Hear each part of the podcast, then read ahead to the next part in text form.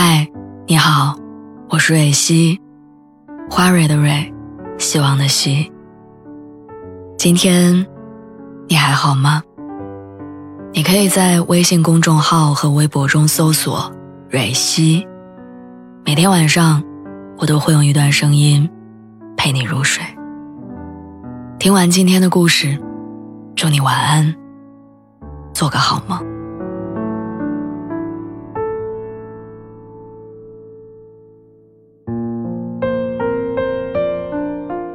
七九八艺术中心一场不知名的展览，一张票要一百二十块。三里屯刚开业的早午餐餐厅，人均一百五。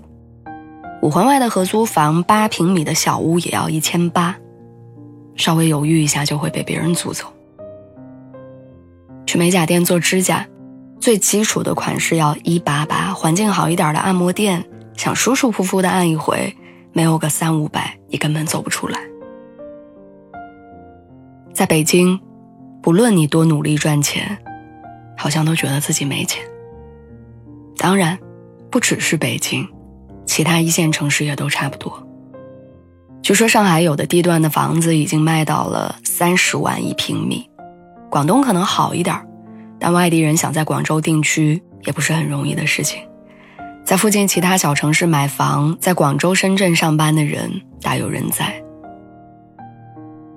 这段话是上周和我见面的朋友他跟我说的。他和我算了一笔账，在北京一个月要挣多少钱才能过得稍微体面一点？他比照着记账软件里的收入和支出，最后和我说了一句：“我从大学毕业到现在在北京七年了，我的存款只有一万。”我不知道如何安慰他看似有点焦虑的情绪，只能不停的跟他说：“嗨，慢慢来，大家都差不多。”但你以为他只和我吐槽在北京存不下钱吗？其实不是的，比起没有攒下钱，他发现他有更严重的问题。用他的话来说，就是我在北京得了一身毛病。更可怕的是，他得的那些毛病，我也有。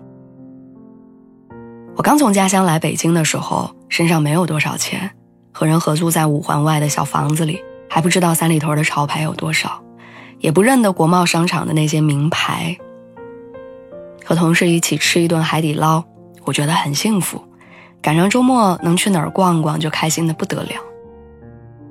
逢年过节回了老家，跟朋友讲北京有多好，遍地都是没见过的牌子，满街都是大牌包包。你完全不用担心周末没有地方玩更不用害怕加班之后没地方吃饭。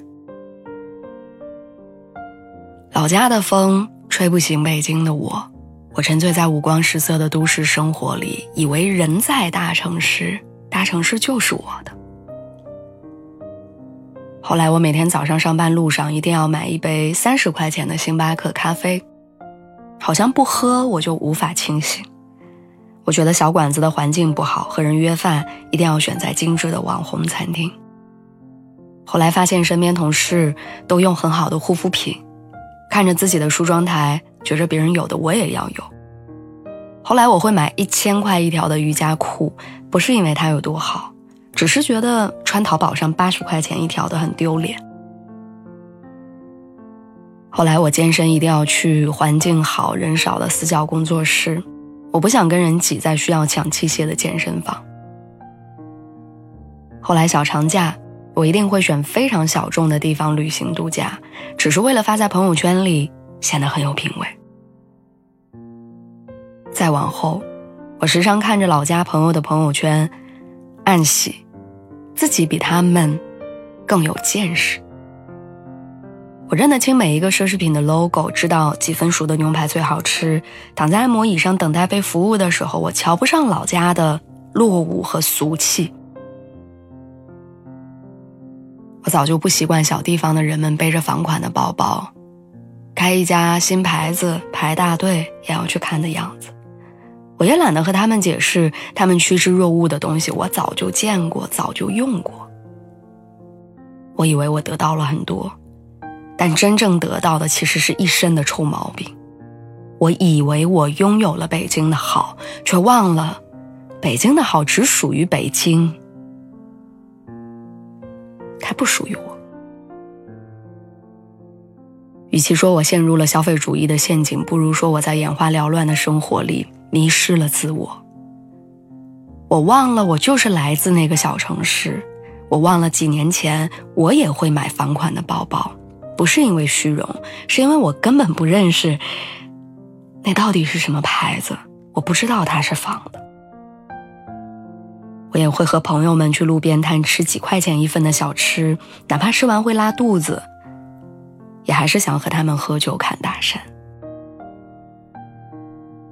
几年前，我想来北京，想赚更多钱，想给家人更好的生活，想混出个样子来证明自己。但到头来，初衷早已偏离。我曲解了过得好的定义，也理所应当的把大城市的繁华理解成自身的优越。朋友和我说，他今年的目标是消费降级。放弃那些不必要的支出，改变虚荣的消费心理，尽量回归生活的本质和质朴的生活。他想攒钱买房，想过看得见摸得着的生活，想从虚无缥缈的人生里走出来，回归脚踏实地。我知道，像我们一样的人不少，还没成为很厉害的人，却养成了娇贵的毛病。还没有赚到足够的钱，却先学会了怎么花钱。刚过了两天轻松的日子，就开始得意忘形。